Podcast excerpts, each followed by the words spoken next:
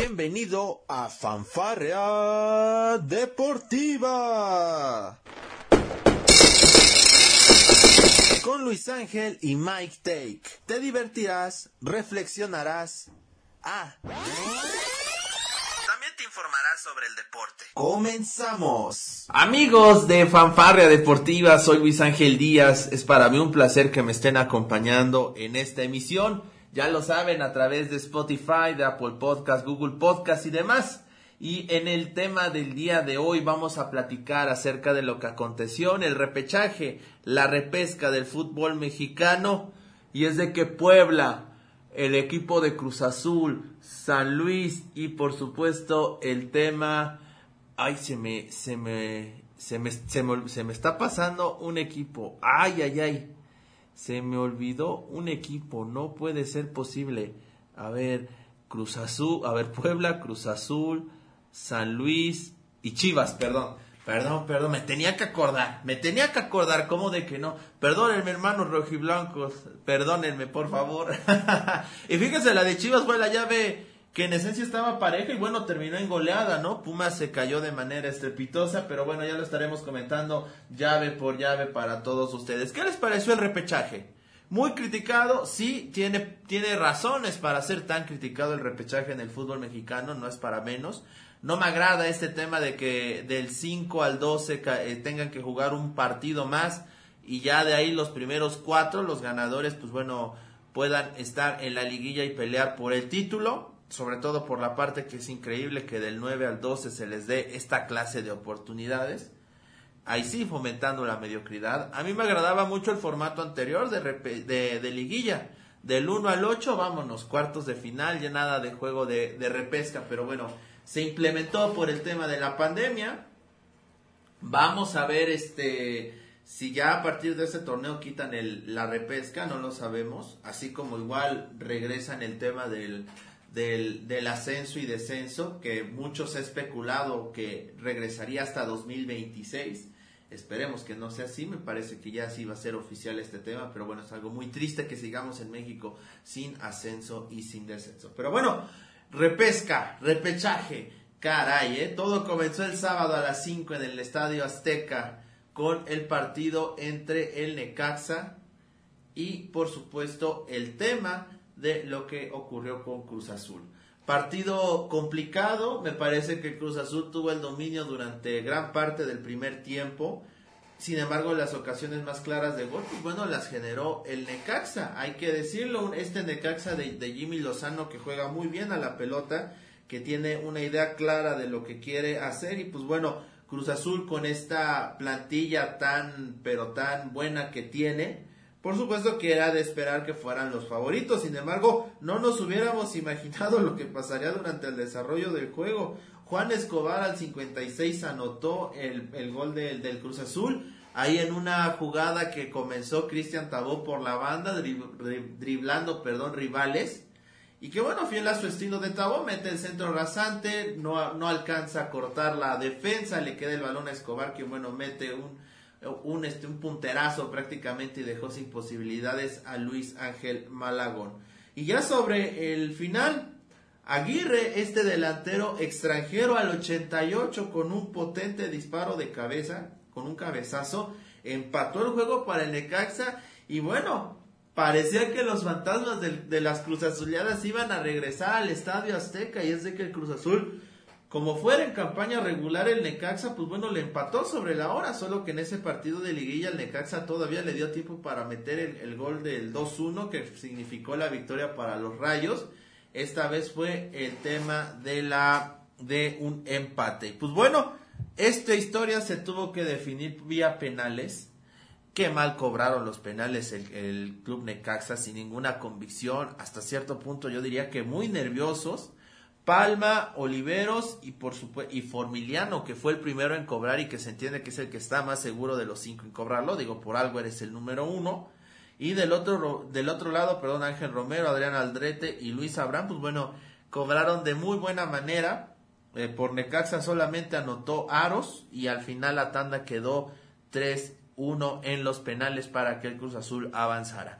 El nivel de juego del Azul, pues bueno, sigue siendo bajo sigue yendo en picada yo no sé si le vaya a alcanzar frente a Tigres con este ritmo de juego. Me parece que Tigres, pese a que también no cerró de la mejor manera en cuanto a ritmo futbolístico, me parece que Tigres anda mucho mejor que el Cruz Azul.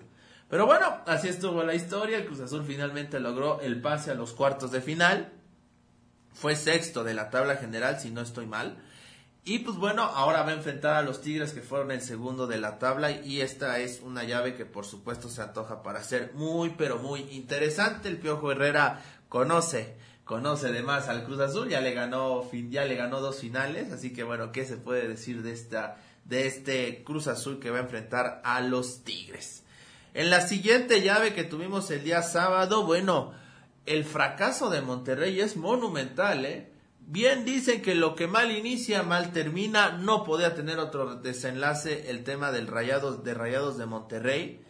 Este, qué manera de dejar ir una victoria. Este, Monterrey tenía, estaba ganando el partido 1-0 con gol de Vincent, de Vincent Janssen, por supuesto, que cabe mencionar que fue de los más criticados y después de haber errado el penal me parece que Vincent ya no tiene cabida en el plantel de los Rayados.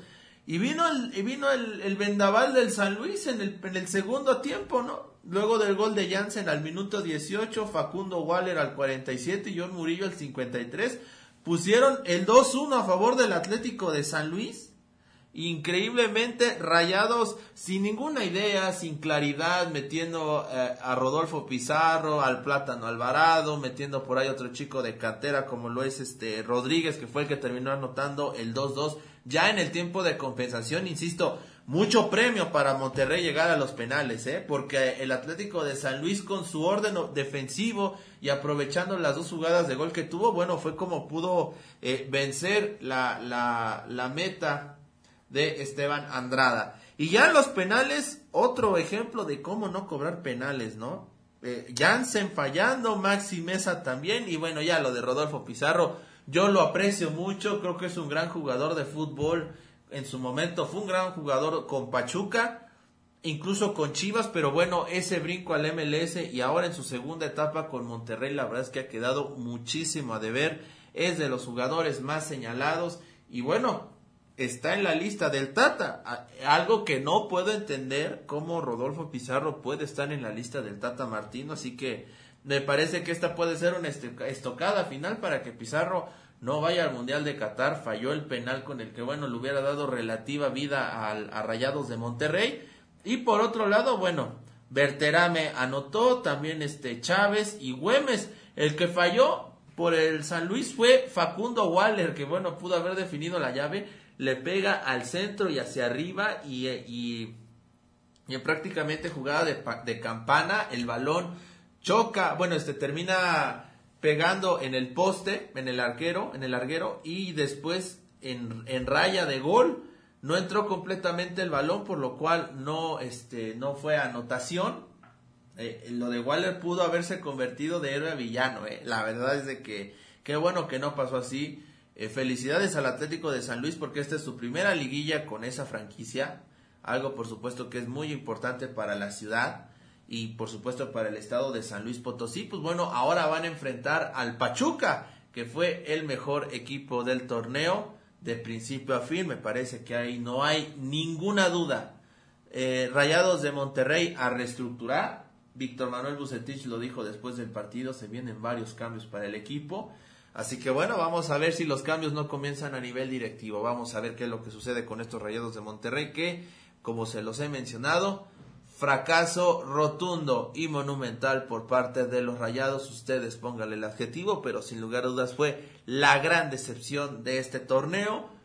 Un año malísimo para Rayados de Monterrey. Hicieron el ridículo en el Mundial de Clubes perdiendo frente al Al que tenía varias bajas por COVID y aparte por eliminatorias en África. Así que bueno, Rayados de Monterrey, la supuesta, bueno, la supuesta, es la nómina más cara del continente americano, hizo un tremendo oso en Mundial de Clubes y ahora en este clausura 2022. Continuando con el tema de las llaves para todos ustedes, el domingo, caray, lo que pasó en el Puebla frente a Mazatlán, francamente yo no lo entiendo. Tercer partido que al Puebla le sacan de la, de la bolsa en los últimos minutos. Le pasó frente a Santos, le pasó frente a Pumas, ambos los tenía ganado 2 a 0. Parecía que el pueblo iba a sacar la, la, la victoria. Sin embargo, pues bueno, hablando de esos partidos de Liga, Santos y Pumas le terminaron por empatar y en repechaje pasó exactamente lo mismo. El Puebla iba ganando en menos de 20 minutos 2 a 0. El partido parecía que iba a terminar en goleada por parte de los camoteros. Debo ser honesto, incluso yo dije ya, este partido ya fue, el Puebla no vamos a tener sobresaltos, vamos a estar en cuartos de final, vamos a enfrentarnos frente al América y que ahí sí, ahí que Dios nos agarre confesados que todo puede pasar, pero no digo Mazatlán, no. Vas a vértelas muy, pero muy, muy negras conmigo o muy morado. Y la verdad es de que el Mazatlán con su idea de juego y con Gabriel Caballero en el timón, pues se ve que este proceso va por buen camino de, Mazatlán FC. Brian Rubio y Néstor Vidrio fueron los anotadores. Por cierto, me llamó mucho la atención. Nicolás Viconis fue a buscar el remate en el tiro de esquina ya final para poder empatar el partido. Dio el recentro que finalmente le terminó quedando a la defensa poblana y que en su búsqueda por por este por reventar ese balón a, otra parte del campo le terminó rebotando a Néstor Vidrio para hacer así el 2-2 yo cuando vi que cayó el 2-2 dije caray ¿eh? fue como una lluvia que cayó en todo mi cuerpo empecé a sentir un frío que de verdad digo no puede ser en serio así va a terminar este torneo del Puebla de verdad te cae que así va a terminar este este torneo del Puebla este Puebla que juega bien al fútbol, que estuvo prácticamente, y lo revisábamos en, en nuestro podcast anterior de análisis del repechaje, estábamos en este tema de el Puebla, que bueno, prácticamente durante 16 de las 17 jornadas estuvo en los primeros lugares del torneo. Nunca estuvo, inició en el 7 y de ahí eh, subió hasta el 2 fue líder, terminó en tres, por momentos, por un momento fue cuarto lugar de la tabla, hasta terminar siendo quinto, pero nunca bajaron al Puebla del top 5. Es un gran torneo el del Puebla, eso no queda la menor duda. Fue, es un gran torneo del Club Puebla, cuarta liguilla consecutiva para este proceso Nicolás Larcamón, Juan Reynoso. Recuerda que la primera liguilla del Puebla en esta racha fue precisamente con Juan Reynoso en repechaje, venciendo en penales a Rayados de Monterrey en el gigante de acero. Después lo que pasó con Chivas, que igual fue al repechaje y se lo terminó despachando también en penales y ahora frente a Mazatlán. O sea, el Puebla, el Puebla anda bien en cuanto al tema de los penales, ¿eh? Yo me pregunto si no habrá posibilidad de que ya todas las llaves del Puebla, pues mejor se jueguen a penales, ¿no? Ya nos ahorramos los 90 minutos. este, pero bueno, así la situación con el Puebla. Eh, los goles este, camoteros fueron de Diego de Buen y de Juan Pisegovia. Eh, del Puebla, pues bueno, criticar esta parte, ¿no? Muchos reclamos al árbitro, intentando, como dirían los que saben, educar al colegiado, cosa que nunca va a pasar. Y se exponen a varias amarillas, lo que le pasó a Martín Barragán, que en una barrida que para mí no era de tarjeta amarilla, sin embargo, pues bueno, ya el árbitro lo tenía entre ceja y ceja, lo le, le mostró la doble amarilla y se fue a expulsado Martín Barragán y ahora se va a perder este partido de vuelta, de ida, perdón, contra el América en los cuartos de final en el Estadio Cuauhtémoc. Pero bueno, vamos a ver qué es lo que sucede. Al final por el Puebla, la verdad es de que cobraron de manera adecuada los penales y Anthony Silva otra vez se puso eh, la capa de Superman para ser el héroe del Puebla. Mancuello de Buen y Reyes anotaron por el Puebla. George Corral falló Traía unos, bueno, se veía unos nervios de George Corral, buscó colocar el balón y salió por fuera. Y bueno, ya lo de Mazatlán FC, ¿no? Que falló el Toro Padilla, Miguel Sansores anotó, Nico Díaz falló y también falló Marquito Fabián de la Mora, su penal para que, bueno, el Puebla avanzara por cuarta liguilla consecutiva a los cuartos de final, 3 a 1. ¿Hasta dónde llegará el equipo del Arcamón? ¿Hasta dónde? Hasta dónde se viene una llave muy complicada frente al América, donde obviamente el Puebla no es favorito, hay que decirlo, quedó en un gran quinto lugar, ese mérito nadie se lo va a quitar al Puebla, sin embargo, bueno, las aspiraciones de este equipo son altas. Se habló mucho a principio de temporada y conforme fueron pasando las jornadas de esas noches mágicas de mayo, como yo lo menciono en Twitter, pues bueno, Nicolás Larcamón espera que su equipo retome esa memoria ganadora y sobre todo esa memoria defensiva colectiva que lo llevó a ser una de las defensas menos goleadas. del, campeonato y que por supuesto tiene mucha, pero mucha valía. Por su parte, Mazatán, pues bueno, a seguir trabajando porque seguramente vendrán grandes cambios para la institución. Y en lo que para mí era la llave más pareja, en esencia, Chivas frente a Pumas, Pumas que venía golpeadísimo por el tema de haber perdido este la CONCACAF, la, la de Champions, como le dicen, la CONCA Champions, ante Seattle Sounders 3 3-0 en la vuelta, 5-2 en el global. La verdad fue estrepitosa la caída de Pumas en los últimos minutos. Y pues bueno, que ante Chivas iniciaron bien el partido. Este gol de, de Cristian el Chicote Calderón al minuto 12 para las Chivas, pero al 19 Diogo reaccionó para los Pumas poniendo el 1-1. Sin embargo, luego vino el 2-1 del Nene Beltrán al 51 y después de eso Pumas ya no se encontró en el campo. Es una realidad. Vino José Juan Macías al 87 y al 89 Alexis Vega para sentenciar la llave y así poner el 4-1 en la frente de la afición universitaria, que bueno, hay que decirlo, se quedó como el perro de las dos tortas. Y francamente eh, debe sentirse muy triste la afición este, auriazul. Por ahí escucho muchos comentarios bastante negativos, ¿no? Mucha gente bastante tóxica eh, en el medio de comunicación, burlándose de los Pumas de una manera que me parece es desagradable. Ese tipo de burlas no van a Pumas le faltaron le, le, falta, le faltaron jugadores. Y me refiero a que no, no hicieron otra vez grandes contrataciones ni mucho menos. Lilini tenía lo justo y no la alcanzó.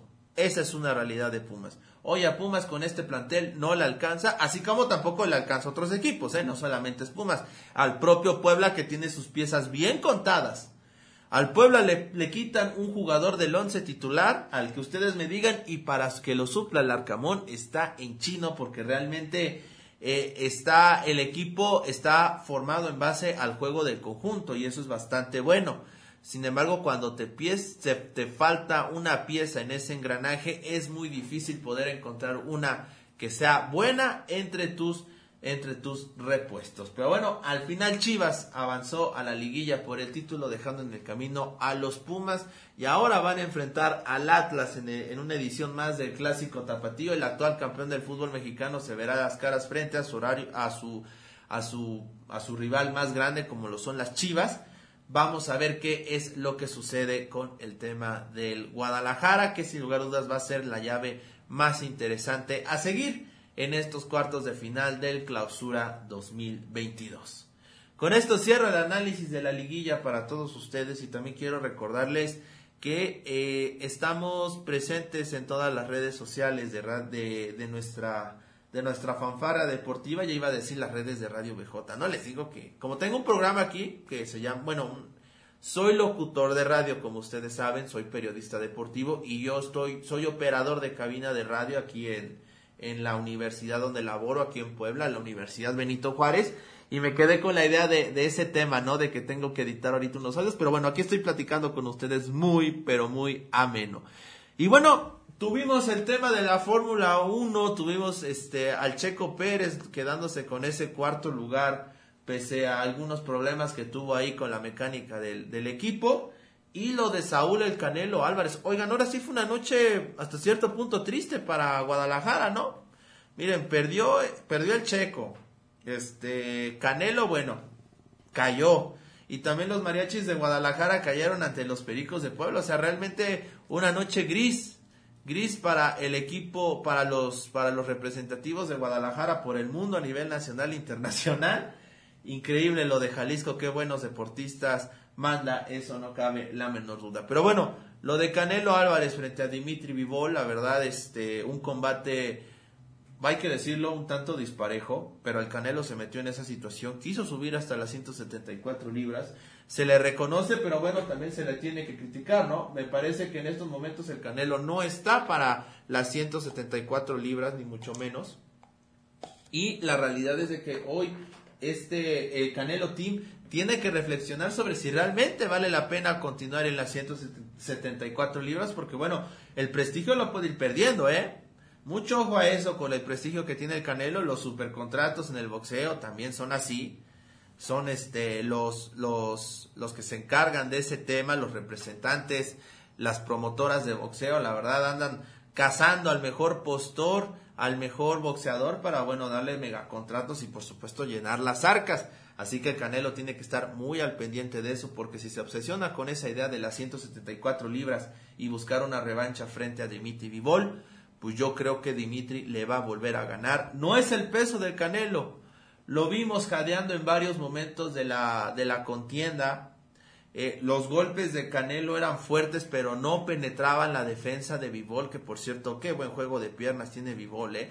Se mueve de un lado para el otro, adelanta hacia atrás. Eh, con sus jabs, con sus jabs logró hacerle daño al Canelo Álvarez, uno que otro recto también que fue lo que lo que conectó mucho Dimitri Vivol y poco a las zonas blandas, algo que le faltó también al Canelo, no supo atacar las zonas blandas del rival, quizás otro gallo hubiera cantado, pero hay que decirlo, la preparación de Dimitri Vivol, por supuesto que es de llamar muchísimo la atención y por supuesto que es uno de los uno de los mejores campeones que hay en estos momentos en los semicompletos, insistir, hay que ver si el Canelo Álvarez es capaz de va a retomar su nivel y aquí vuelvo a lo mismo a lo que comentaba con otros temas es con lo de los Pumas, perdón, es increíble cómo mucha gente le puede alegrar que pierda el Canelo. Bueno, lo entiendo en la parte de fanatismo, ¿no?